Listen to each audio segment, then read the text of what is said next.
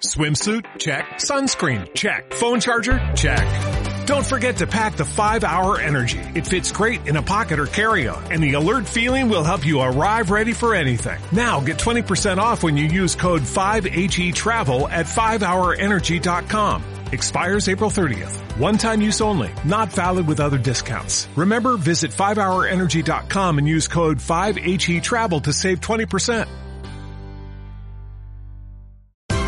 Esto es una producción de Mindalia Televisión y Mindalia Radio, audiovisuales sin ánimo de lucro de mindalia.com, para aportar conocimiento y crear conciencia. Mindalia.com, la primera red social de ayuda altruista a través del pensamiento.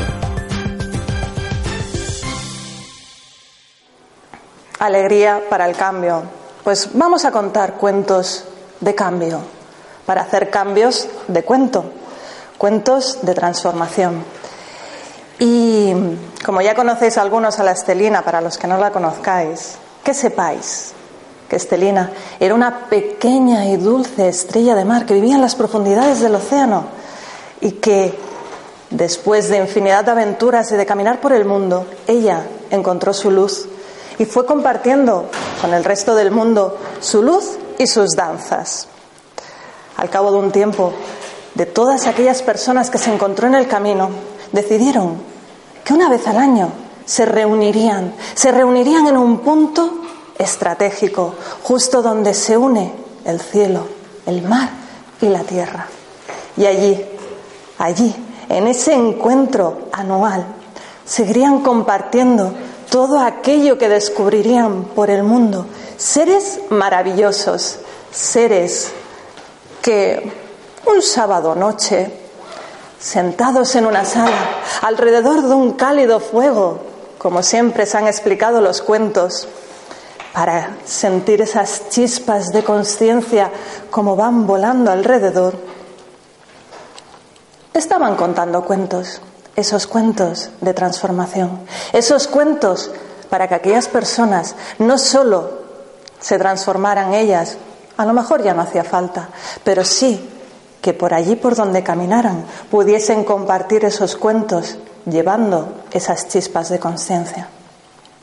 Y contaban, contaban que en un bosque estaba un maestro, un sabio, aquellos sabios que han recorrido el mundo, que no solo han conocido y han estudiado, sino que además han experimentado. Algunos jóvenes estaban con él para compartir aquellas prácticas, aquellas enseñanzas. Cuando justo coincidió que pasaron por allí un grupo de hombres discutiendo entre ellos. Era evidente que cada uno tenía creencias y diferentes formas de pensar, porque no paraban de discutir. Unos decían de que la vida es eterna y otros de que no. Unos decían que el mundo es finito y otros que es infinito. Unos decían que la, el cuerpo y el alma es lo mismo y otros decían que es diferente. Así entre ellos iban discutiendo mientras caminaban y siguieron su camino. Los jóvenes al haber escuchado aquello, se giraron al maestro y le pidieron una explicación que, significaba aquello, que, que por qué aquella disparidad tan grande. Y el maestro les dijo, esos hombres son ciegos porque no ven, no saben diferenciar la verdad de la no verdad, ni lo real de lo no real. Os explicaré un hecho que aconteció en los tiempos antiguos cuando un rey, instruido en las enseñanzas ancestrales, quiso que su pueblo compartiera aquellos, aquellos conocimientos. Estaba harto de ver aquella infelicidad dentro de aquella ignorancia. Así que, dispuesto a darles una prueba de su ceguera, le pidió a sus emisarios que fueran por todo el reino en busca de ciegos de nacimiento, aquellos que nunca jamás han visto nada, y que los trajeran a palacio. Así fue. Los reunieron en la sala y cuando estaban todo el pueblo y los ciegos, pidió que ante los ciegos pusieran un gran elefante. Y con la ayuda de los emisarios, que cada uno se fuese acercando y fuera diciendo qué le parecía que era el elefante. Así que un ciego, por vez, se acercaba, le dejaba el bastón al emisario y empezaba a tocar al elefante. El que tocó el costado, ¿qué creéis que pensó que era el elefante? El elefante es... A ver, ¿qué creéis que pensó que era? Una pared. Una pared. El elefante es una pared. El que le tocó la cola dijo, pues el elefante, el elefante, ¿qué creéis que pensó que era el elefante? Una cuerda. El elefante es una cuerda, está claro. El que le tocó eh, la pancha, el estómago, ¿qué creéis que pensó que era el elefante? Un techo. Está claro, el elefante es un techo. El que le tocó la pata. El elefante es un árbol. Sí, sí, está claro. El elefante es un tipo de árbol, seguro. El que le tocó el cuerno, el colmillo. Pues el elefante, claro, el elefante es ¿Qué creéis que pensó que era el elefante? La lanza. Una lanza, sí, sí. El que le tocó la oreja pensó, "Uh, pues el elefante es un gran abanico, sí, sí. Y el que le tocó la trompa, ¿qué creéis que pensó que era el elefante? Una serpiente. El elefante es una serpiente. Y así, uno por uno, cada uno de los ciegos fue diciendo lo que le parecía que era el elefante. Y cada uno convencido que la verdad era lo que él decía. Así que se empezaron a dar palazos, bastonazos, diciendo, no, no, no, el elefante es como yo he dicho, no hay ninguna duda. Rey, yo tengo la razón. El rey ya estaba riéndose a carcajadas y entonces le dijo, dirigiéndose a su pueblo, todos vosotros sois como estos ciegos. Habiendo percibido solo una parte de la realidad, creéis tener la razón y sois capaces de pelearos por ello. Y el maestro concluyó, así son esas personas que acabáis de ver. La verdad solo se puede tener cuando se tienen todas las partes y eso solo se conseguirá cuando estemos en unidad.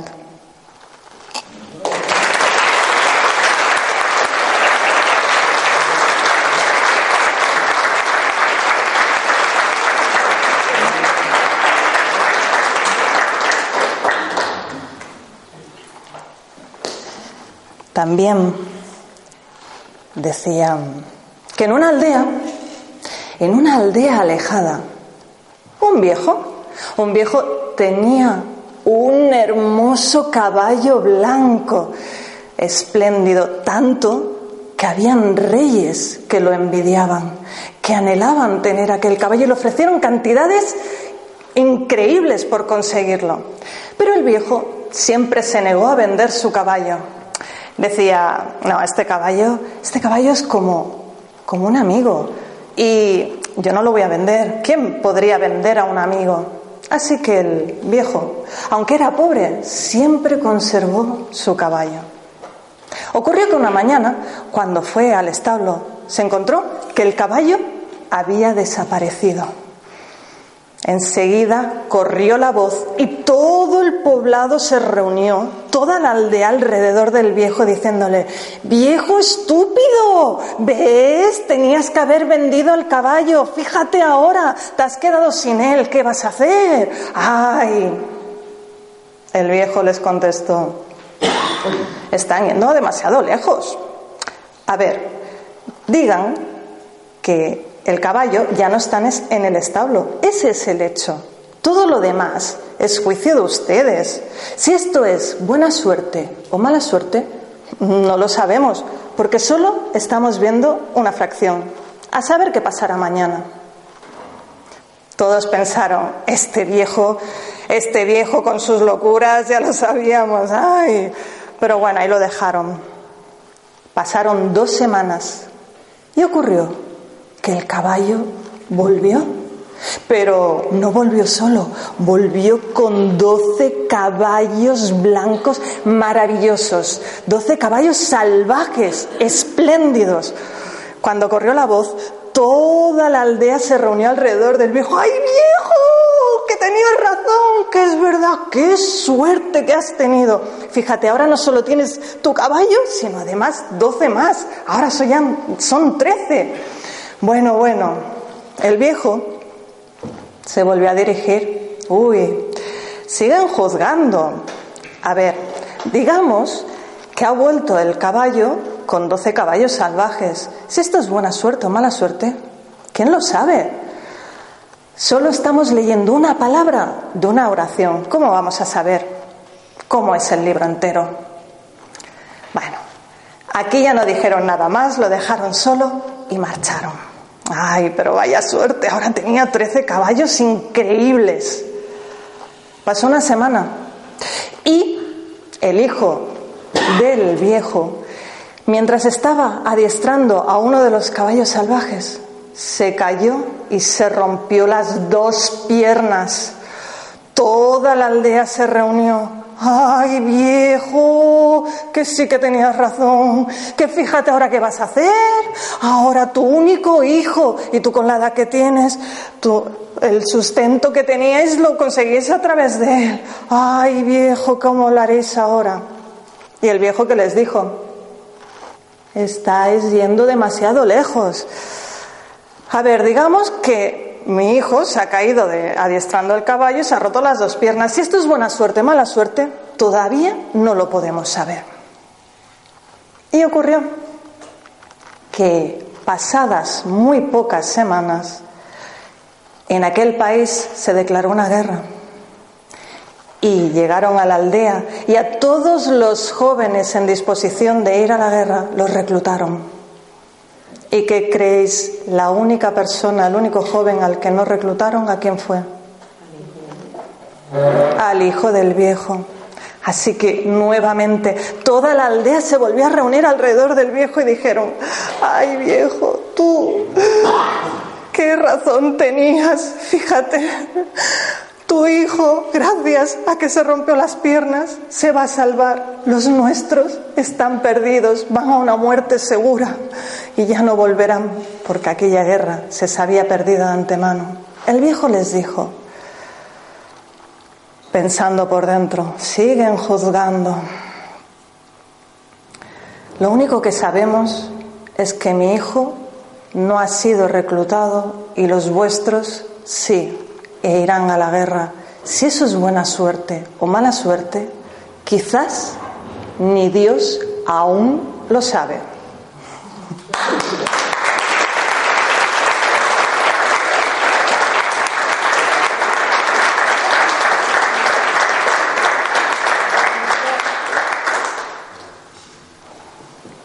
También contaron que hace mucho, pero mucho, pero mucho tiempo atrás, en un lugar de Occidente, en un país, vivía Viviana. Viviana era hija de unos hilanderos, artesanos, y movían los hilos de un lado al otro, tejiendo cuerdas de todos los tipos, de todas las calidades. Viviana era una joven, muy joven, feliz y dichosa aprendiendo aquel oficio, pero también era muy soñadora. Y ella soñaba. Mientras hilaba aquellas cuerdas, soñaba. Soñaba en que cuando creciera un poco más, seguro que encontraría el amor. Soñaba con un joven, un joven pues que fuera como ella, que fuera inteligente, que le gustara aprender cosas, que fuese habilidoso, pero sobre todo que fuera cariñoso y lo que más respetuoso. También soñaba, soñaba en viajar a Oriente, aquel país lejano. Allí había oído que, bueno, cariñosos quizás todavía no eran demasiado, pero inteligentes, habilidosos y respetuosos sí que lo eran. Y ocurrió que un día, mientras estaba tejiendo aquellas cuerdas, mientras soñaba, su padre se acercó a ella y le dijo, Viviana, ya has crecido lo suficiente y he pensado que estaría bien que me acompañaras a mis viajes. El próximo viaje será a Creta y quisiera que me ayudaras a hacer la venta de las cuerdas. Viviana se emocionó, por fin, por fin viajaría y acompañaría a su padre en aquella travesía larga por el mar. Y así fue, ilusionada.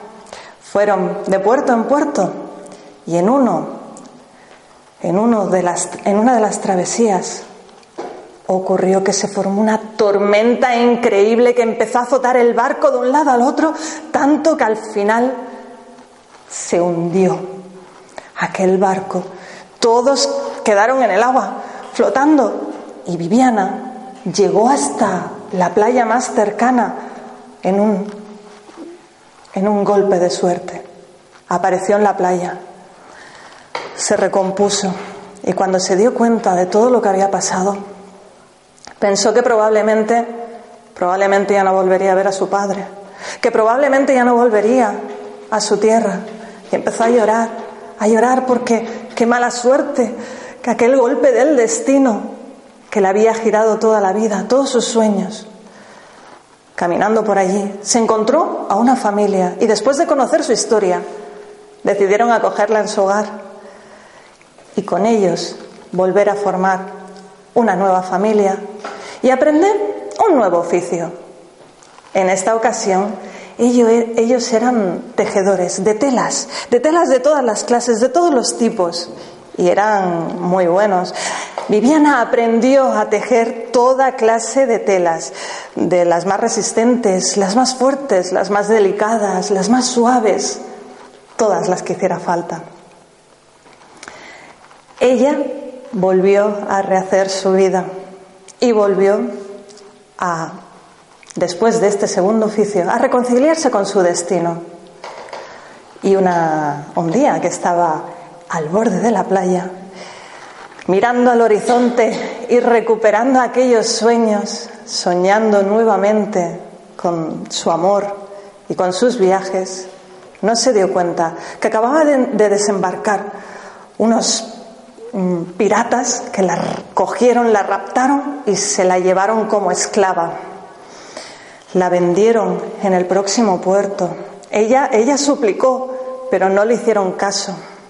Pero una vez allí, en el mercado coincidió que solo, solo pasaron pocos mercaderes y uno de ellos, al verla, tuvo compasión, se apiadó de ella y la compró, pensando en que sería una buena compañera para su esposa y que la acompañaría en su viaje de vuelta a casa, mientras eh, el resto de materiales viajaban por otro lado él era un mercader de mástiles y su empresa iba adelante, viento en popa, hasta que durante la travesía hubo un incendio y aquellas, aquellos barcos se hundieron, se quemaron por completo, todas las mercancías, todo lo que llevaba. Una tragedia. Así que el, el mercader Viendo que no podía hacerse cargo ya de los trabajadores, los despidió a todos y se quedó exclusivamente con Viviana y con su esposa. Y nuevamente empezarían a construir mástiles de verdadera artesanía. Así que nuevamente Viviana aprendió una tercera profesión. Y sí, sí, mástiles fuertes, flexibles. Una nuevamente Viviana reconciliada con su nuevo cambio de destino, el mercader, ya mayor, le ofreció que fuera ella a hacer los viajes, que él pues, pues ya le pesaba y que hiciera buena venta de, de los mástiles. Y en esta ocasión iría a Oriente. Y llegando a las costas de Oriente, se encontró que se aproximaba un tifón un tifón que volvió a, golpear su barco lo volvió a zarandear y Viviana volvió a caer al mar. Volvió a aparecer en la playa. No entendía nada. ¿Cómo había vuelto a pasar aquello? Era Era increíble cómo nuevamente se volvía a repetir la historia. ¿Qué ocurría? ¿Qué significaba todo aquello? Pero esta vez, con la sabiduría que da la experiencia, Viviana fue caminando a ver qué le deparaba nuevamente el destino. Y lo que ocurrió, que en aquella tierra había una leyenda, una leyenda que contaba que en algún momento aparecería una mujer que sería capaz de construir un templo excepcional. Así que el emperador siempre, cada año, enviaban un emisario que fuera por todos los poblados, avisando de que si llegaba una extranjera, enseguida les avisaran. Y así se encontraron con Viviana. Viviana llegó de, ante el emperador y éste le explicó la leyenda. Le dijo que tendría que construir un palacio, que si ella era la enviada, sería capaz de hacerlo con sus propias manos, sin ayuda de nadie. Eso sí, le iba a entregar un papiro donde estaba dibujado cómo tenía que ser el templo. Entonces entró un hombre con el papiro en la mano y Viviana en aquel momento, cuando vio a aquel muchacho, enseguida empezó a sentir dentro que, que bueno, que se puso muy contenta cuando le explicaron que él le ayudaría a tener todos los materiales para poder construir el templo. Así que cuando abrió el papiro y lo miró, vio que, que bueno, que, que aquel templo necesitaría una estructura fuerte, resistente, y que ella sabía construir mástiles fuertes, flexibles, que aguantasen grandes pesos. También, también se dio cuenta que podría tejer telas resistentes y fuertes para que protegieran todo el templo. Y además podría tejer las cuerdas necesarias, moviendo aquellos hilos para que aguantaran la tensión perfecta y no volasen. Así que durante nueve meses, Viviana sola, con la compañía de aquel joven que le proporcionaba los materiales, construyó aquel templo. Y como pasa en todas las historias, que siempre hay la recompensa. El emperador cuando confirmó que el templo estaba construido, la premió. Así que Viviana, por un golpe del destino, ahora se encontraba con prosperidad, con amor y con mucha sabiduría. Y dicen, dicen y cuentan que Viviana vivió por muchos años, que aquellas personas que se cruzaban en su camino sentían esa confianza, esa paz que da saber que el destino siempre te está guiando. Ella murió con más de 99 años y también cuentan que a veces aquellos que en algún momento, cuando están en medio de las vicisitudes, desesperados, oyen una voz que les susurra que confíen, que el camino les guiará, que al final tendrán la recompensa, el destino les llevará a ese mayor logro que acompañará a todos aquellos que sigan adelante.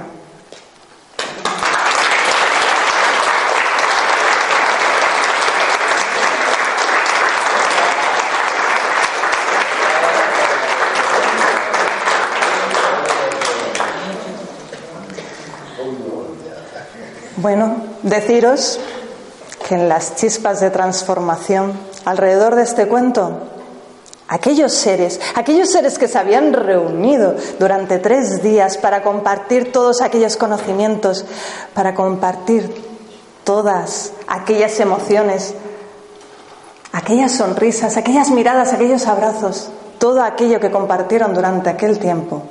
Y también con todas las enseñanzas que tuvieron durante aquellos tres días y también con aquellos cuentos, con aquellas chispas de conciencia, regresaron cada uno a su casa, a su morada, y fueron compartiendo, porque ahora ellos mismos eran esa chispa de conciencia.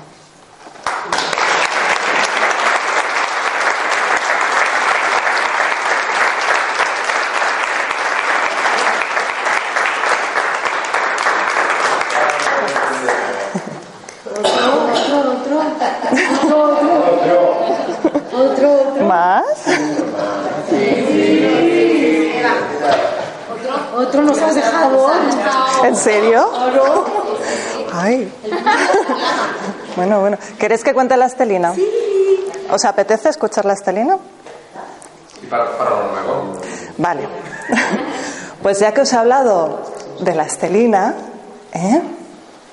ahora os explicaré pues cómo fue que compartió su luz y sus danzas. Y como ya os he dicho, Estelina era una pequeña y dulce estrella de mar que vivía en las profundidades del océano. Cada día esperaba que se hiciera de noche con impaciencia para poder ver cómo titilaban ahí arriba aquellas pequeñas lucecitas de un lado para el otro.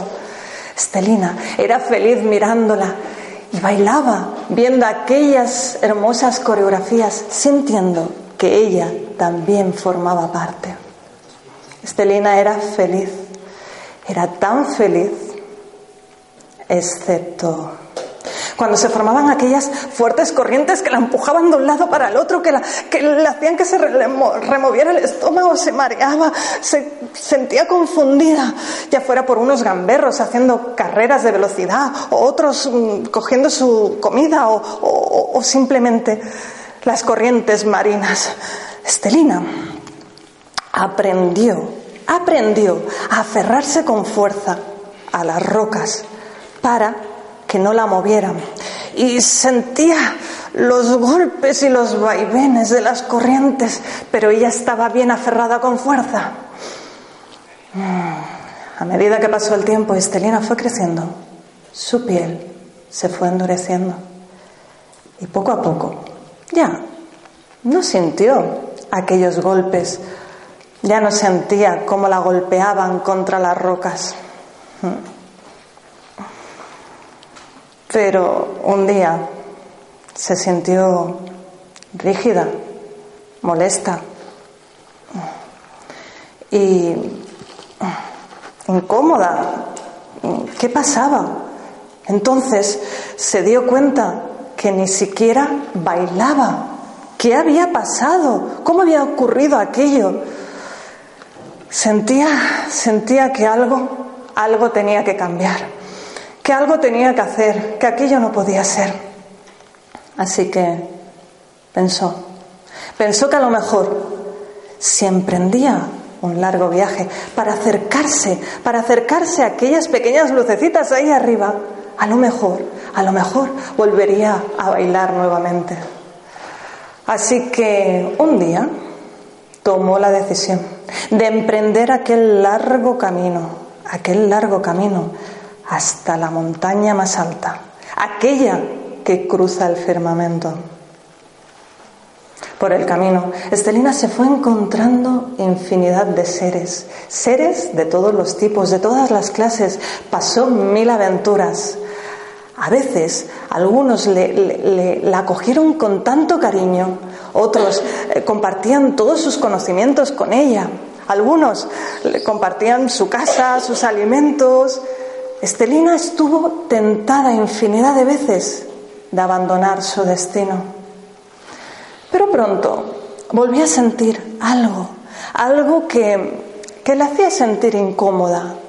Así que estaba claro, tenía que continuar su camino. Y sí, así fue. Pasó tiempo y tiempo, hasta que un día, de repente, ¡ah! allí estaba la línea del firmamento. Así que, armándose de valor, se aferró a la montaña y atravesó la línea.